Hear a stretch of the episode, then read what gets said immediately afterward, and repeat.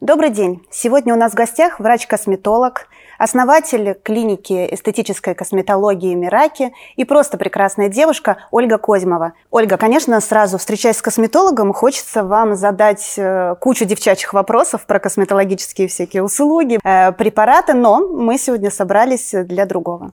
Меня сегодня интересует именно ваш путь в бизнесе. Э, вы открыли клинику собственную Поэтому очень интересно, как вы к этому пришли, с чего начиналось это, откуда появилась идея. И первый вопрос у меня следующий. А, в медицину очень много направлений. Почему именно косметологию вы выбрали? Потому что, как мне казалось, что э, врач – это так, человек, который точно понимает, что он хочет быть врачом, он точно понимает, что он хочет помогать людям и, в принципе, э, выбирает направление заранее. Вот. Почему именно косметология? Um... Вообще изначально я хотела быть пластическим хирургом. О. А, с детства мои куклы были истыканы иглами, я им что-то постоянно исправляла. А, но со временем я поняла, что профессия именно специализация хирурга, она будет требовать очень больших а, затрат, затрат времени, сил, и мне казалось, что это не совсем совместимо с семьей. Поэтому для себя я выбрала а, компромисс в виде косметологии. Но я тогда еще не представляла, что косметология может быть такой. Сейчас я понимаю, что вот то, чем я занимаюсь, я прям попала на 100%, потому что в пластической хирургии мне было бы не так комфортно. И вот так косметология. И, наверное, приятно, да, видеть, когда к вам приходят женщины, да, ведь, в принципе, это они хотят быть красивыми, если приходят, да, и вы им помогаете, преображаете, такой некий волшебник, да?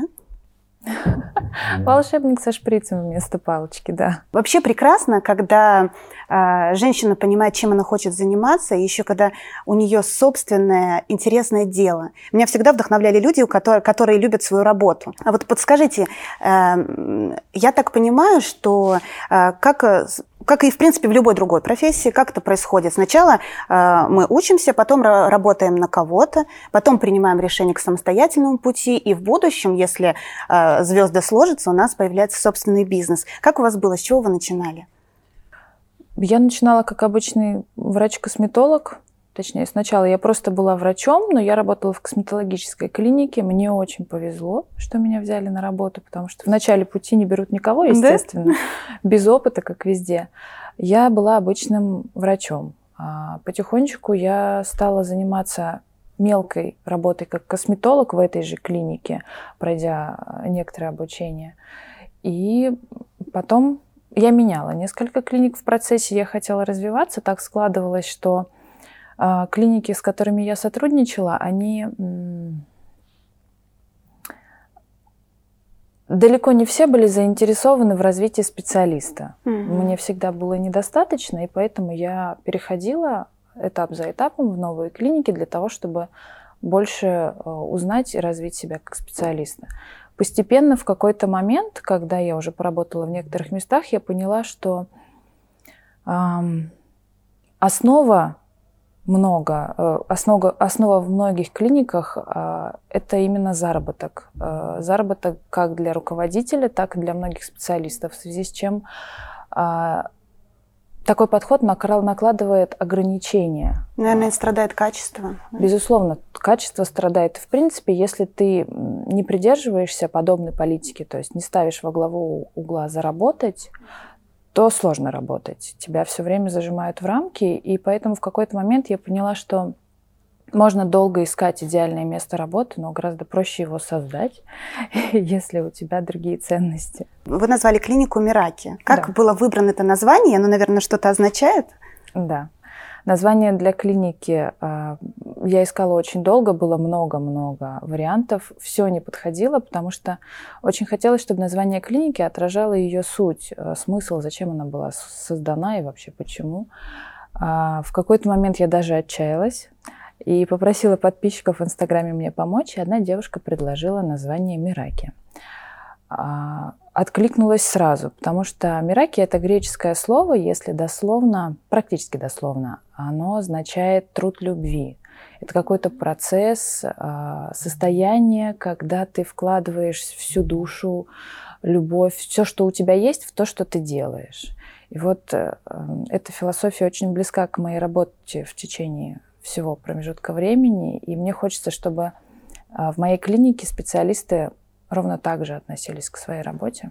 По статистике в России у нас женщины открывают бизнес два раза реже, чем мужчины. Вот почему то ли не осмеливаются, но я верю, что у нас еще все впереди, и э, сразу видно, что с каждым годом у нас все больше умных э, перспективных и э, жаждущих интересной жизни и самореализации женщин. Давайте так. Э, я просто поклонник всяких бизнес-книг, и, в принципе, и достаточно системный человек. Если я решаю, например, открыть бизнес, то я подойду к этому фундаментально. Вот интересно, как вы? Был ли у вас бизнес-план? Подключали ли вы финансистов? Анализировали ли вы рынок?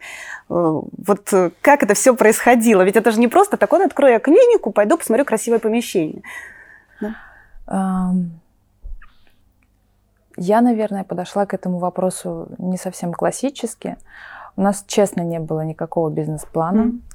А, поскольку клиника а, это было такое логичное продолжение того, что я делала, а, нам не требовалось ну вот в начале пути выстраивать какие-то новые бизнес-процессы. Mm-hmm. Поэтому бизнес-плана не было. Но сейчас мы хотим расширяться, то есть приглашать новых специалистов, делать многое. Я понимаю, что сейчас без бизнес-плана вообще никак. Его придется создавать. Мы уже начали этим заниматься, и, безусловно, это требует сейчас и новых знаний и привлечения специалистов.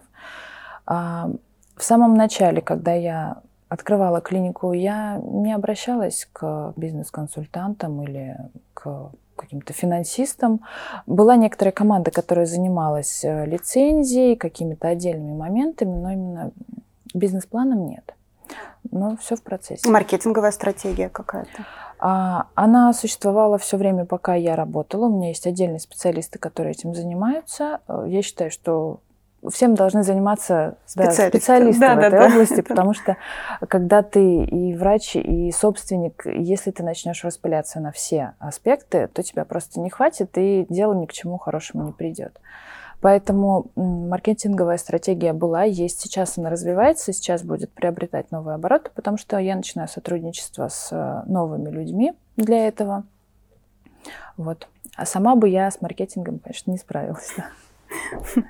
То есть у вас команда есть, да? Да, есть команда, конечно, которая, которая помогает. А семья? Поддержала вообще желание да, открыть свой бизнес? И есть мужчины, которые не одобряют самостоятельность э, своих жен, например. Нет, мне повезло на самом деле. У меня муж, э, он очень сильно меня поддержал в самом начале пути. Когда я вообще запланировала работать самостоятельно, он меня очень сильно поддержал. Он мне сказал, иди, пробуй, мы создали какую-то финансовую подушку для того, чтобы у меня получилось поддержал меня тотально. Это прям э, было очень важно, и, наверное, одним из решающих факторов стала именно его поддержка. А сейчас он продолжает меня поддерживать. Клиника занимает львиную долю моего времени, и ему огромное спасибо за то, что он это терпит. Но да, он поддерживает. Мне кажется, что поддержка семьи помимо мужа, вся остальная семья тоже меня сильно поддерживает. Поддержка семьи вообще для женщины, которая хочет э, построить какой-то бизнес, она очень важна. И без нее ну, сложно. Особенно если, если вдруг бывают какие-то преграды, и семья говорит, не получится, не сложится. Мне кажется, это может сильно повлиять на женщину. Но... Ну, демотивировать как да, минимум. Да. Но мне повезло. Сложилось. Были ли такие моменты, когда хотелось прям вот э, заплакать э, на ручки и просто вот просто опускались руки э, и когда было не преодолеть какую-то, например, ситуацию и как вы с ней справлялись и кто в этом помогал и, и как вообще не опустить руки, когда у тебя с первого раза что-то не получилось? А, такие моменты происходят систематически до сих пор, потому что мы идем по лестнице, мы растем, и они есть всегда. Точки роста не бывают без каких-либо откатов, падений до сих пор. А как с ними справляться? Я нахожу поддержку в семье. Семья меня очень поддерживает. Мне достаточно иногда даже просто с ними поговорить, озвучить э, то, что меня беспокоит, или там какую-то проблему, и решение приходит само в моей голове, формируется. Очень важно, чтобы поддерживали морально. Это может быть семья, это могут быть друзья, потому что когда ты строишь бизнес, ты очень сильно выгораешь именно морально, а, особенно когда ты работаешь с людьми. А, работа косметолога, она прям напрямую зависит от людей. Тут важно, чтобы тебя кто-то выслушал, поддержал, помог. Иногда можно найти опору в себе. Есть такие сильные женщины, да. я их даже знаю, которые да. находят в себе опору.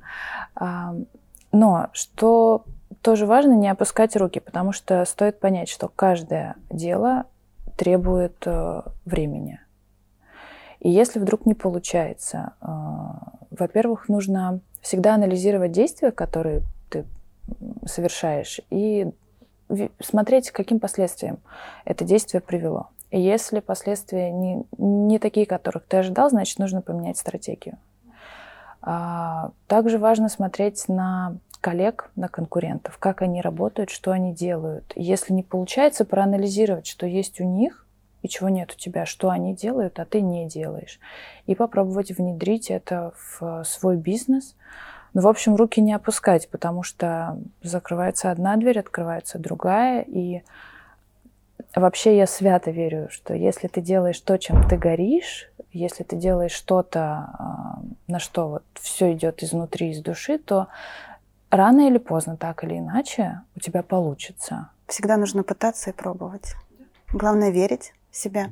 А может быть что-то еще, вот кроме семьи, что еще мотивирует себя? Может быть какие-то э, фильмы, книги? Меня очень мотивирует чужой успех. А, когда я вижу, что... Я слежу тоже за некоторыми девушками, которые развивали свой бизнес и которые достаточно успешны, меня очень это мотивирует. Я смотрю на них и понимаю, что а, она смогла, я она смогу. это сделала. Да? Ну, значит, и я смогу, значит, я смогу найти инструменты и сделать так же. Фильмы меня тоже сильно мотивируют, но я понимаю, что это все-таки это история. А, а вот живой пример человеческий, он, конечно, более для меня мотивирующий. А как вы относитесь к феминизму? К феминизму достаточно спорно отношусь. Мне кажется, что в наше время феминизм, он приобрел какие-то извращенные формы, и мне это не совсем близко. А, я за то, чтобы у женщин были права, да, тоже строить бизнес это. А, наверное, раньше это было невозможно для женщины. Но мне кажется, что мужчина и женщина не должны быть на 100% равны. Это просто невозможно. Даже ну, сама природа придумала иначе. И мне нравится то, как сейчас э, может женщина развиться, возможности, которые у нее есть. Но мы все равно не имеем стопроцентной а, равнозначности с мужчинами, и, на мой взгляд, это нормально. А много у вас сотрудников вообще? Нет, пока что немного. Я сейчас скажу даже в, в количестве 5-6. Пока что 7 сотрудников. Ну, это только уже достаточно, да. А по каким критериям вы подбираете себе сотрудников? Ну, есть, наверное, главный критерий. Вот э, потому что я в своей жизни, когда подбирала сотрудников, у меня главный критерий был это ответственность. С подбором персонала дела обстоят сложно. Действительно сложно. Даже с подбором администратора было сложно. На мой взгляд, вот в медицине важно в первую очередь человеколюбие, потому что мы там для того, чтобы помочь. Даже в косметологии мы должны в первую очередь э, ставить э, задачу помочь человеку. Это от администратора э, до врача и так далее. Поэтому человеколюбие для меня на первом месте. Искреннее. Оно существует, и персонал, который сейчас трудится в клинике, они все обладают этим качеством. Безусловно, у каждого из них своя э, степень ответственности, свои какие-то мелкие недостатки, но мне кажется, если в медицине есть это качество, то все остальное можно добрать, развить. А человеколюбие ты просто так нигде не возьмешь. Ну, ты, ты в себе не можешь это выработать. Это либо есть, либо нет. Ну, получается, если сложно было подобрать сотрудников, значит, у нас стали более как-то менее чувствительные люди? Да, да. Я, я это заметила при подборе персонала. Очень многие... Я понимаю, что работа — это в первую очередь человек работает для того, чтобы заработать, безусловно. Мы бы не работали, если бы нам не были нужны деньги. Но очень многие приходят и оценивают работу сразу с точки зрения заработной платы, там, внешнего вида рабочего места, по каким-то таким материальным моментам. И немногие задумываются, а что конкретно я буду там делать. Мне кажется, что работа должна приносить удовольствие, любая. Если ты да, себя да. заставляешь ходить на эту работу ради денег, смени ее, и тебе будет проще. Вот подобный подход э, в плане материальном был практически у всех, и только единицы приходили и э, говорили о том, что они хотят делать на этой работе, как они хотят работать, вот именно от сердца. Такое редко было очень. А вы согласитесь с мнением, что косметолог должен быть одновременно и чуть-чуть психологом? Должен быть, это обязательно. Приходилось говорить нет? Да. Клиента. Да. Вообще, ну, это частое дело в моей практике, потому что э, иногда девушки начинают э, ходить к косметологу и потом немножко... Могут остановиться? Не могут остановиться, да. Ну, а, поскольку моя задача не навредить, в первую mm-hmm. очередь, я периодически говорю нет, когда я вижу, что коррекция не нужна или что она уже, она уже была и новая коррекция не принесет желаемого результата, да, я отказываю, и специалисты в клинике тоже отказывают. Это наша философия, мы не стараемся навязать, сделать лишнего, лишь бы человек остался, вот, что-то продать. А как воспринимают? Были случаи неадекватного восприятия отказа? Нет? Были. Да? Были. Была девушка, это редко бывает, потому что, наверное, за время практики, ну, уже сложился какой-то такой образ косметолога у меня, да, что лишнего я не сделаю, поэтому в последнее время не вспомню, но были абсолютно неадекватные случаи, когда девушки выбегали из клиники и кричали, да как вы смеете, да? я же пришла, сделайте. Да. Было. Они такое. хотели большие-большие губы? Наверное, да? да? Обычно с губами не остановиться. Да, да, да было Девушкам. А вот э, вы же, наверное, видите как-то перспектив, перспективное развитие, то есть какая-то некая в голове должна быть стратегия. Вот, например, я недавно прочитала историю Эсти Лаудер, да, в принципе, с косметолога, буквально выросла да, в собственное производство косметики, это самая известная марка в мире. Угу. Вот, вот какие-то такие грандиозные планы вы себе строите? Um, на данном этапе грандиозных планов не строю, но не исключаю. Когда-то для меня и возможность открыть собственную клинику было не чем-то таким грандиозным. Я прям не представляла, что это возможно. Но я не исключаю, потому что я люблю расти, и я понимаю, что э, добившись какого-то определенного а, уровня, мне хочется пойти дальше. И Поэтому не исключаю, что на клинике дело не остановится. Посмотрим. Нет, обязательно не остановится, поэтому все будет прекрасно. Я желаю вам только развития. А как вы считаете вот насчет учебы? Да, например, очень много центров сейчас предлагают э, обучение и косметологам, и, в принципе, косметологией сейчас занимаются люди зачастую, которые не имеют высшего медицинского образования. А, очень часто это приводит к плохим последствиям, конечно. Как э, вот к этому вообще относиться? Как найти себе специалиста да, и клинику, к которой можно обратиться без опасности для собственного здоровья и внешности? Ну, во-первых, нужно понимать, что даже у самого успешного специалиста может быть ошибка. Ну, человеческий фактор. Да, конечно, человеческий да. фактор никто не исключал. Я видела ошибки очень именитых докторов, известных во всем мире, и это нормально. А, как выбрать клинику? Ну, в первую очередь нужно обратить внимание на специалиста.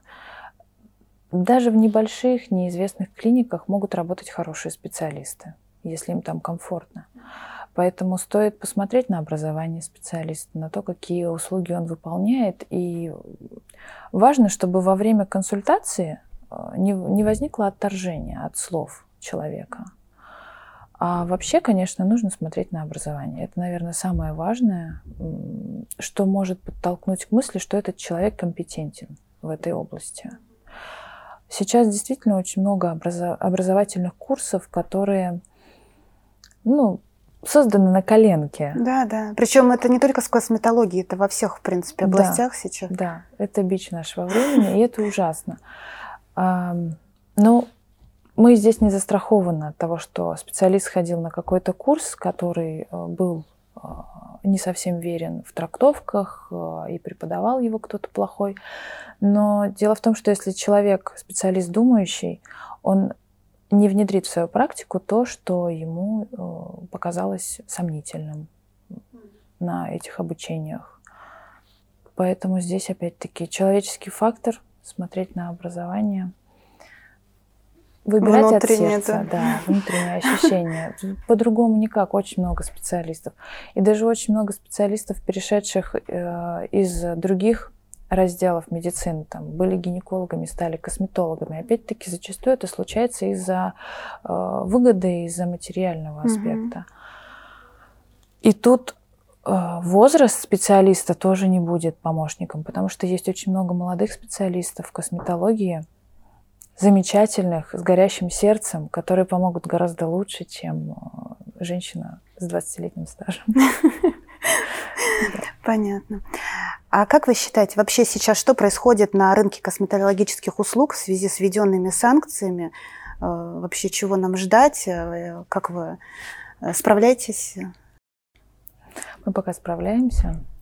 Но сейчас происходит такой небольшой хаос косметологии, потому что мы не знаем, какие препараты будут, будут ли они вообще, по каким ценам их будут продавать. Mm-hmm. Некоторые поставщики сейчас исключили Россию из э, списка своих контактов, поэтому в данный момент мы держим руку на пульсе и мониторим наличие препаратов. А, основа это, конечно же, отсутствие препаратов, потому что специалисты остались прежними, их навыки э, все так же. Но вот проблема с поставкой препаратов есть. Пока что она не критическая.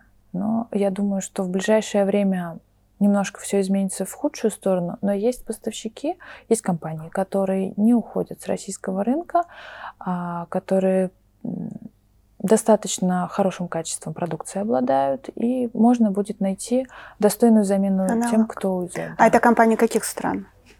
Э, Франция, например, остается несколько производителей из Франции, которые не уходят с нашего рынка, обладают хорошими препаратами. Mm-hmm. Да. А у нас вообще российского производства есть какие-то препараты? Есть российского производства, но я как врач не отдаю им предпочтение. То есть они уступают в качестве? На мой взгляд, да, уступают в качестве, а, поскольку обычно крупные компании зарубежные mm-hmm они очень много вкладывают в исследование своих препаратов, в развитие. А российские компании пока что этим не отличаются. Но далеко не все. Есть, например, в последнее время для себя я открыла очень замечательный российский биоревитализант. А, вот это прям открытие, новинка достаточно хорошего качества. Не могу этого сказать о тех же филлерах. Mm. Российское производство нет пока что. Ну, то есть, в принципе, у нас развивается, но, видимо, частями, да, вся эта область? Развивается частями. Мы еще используем э, зарубежное на сырье. А, да. Ну да. Поэтому Поэтому я, я не знаю, что будет а, с нашим российским рынком, но мне кажется, что сейчас санкции подтолкнут к развитию.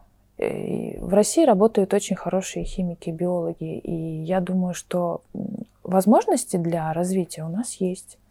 Просто это займет какое-то время.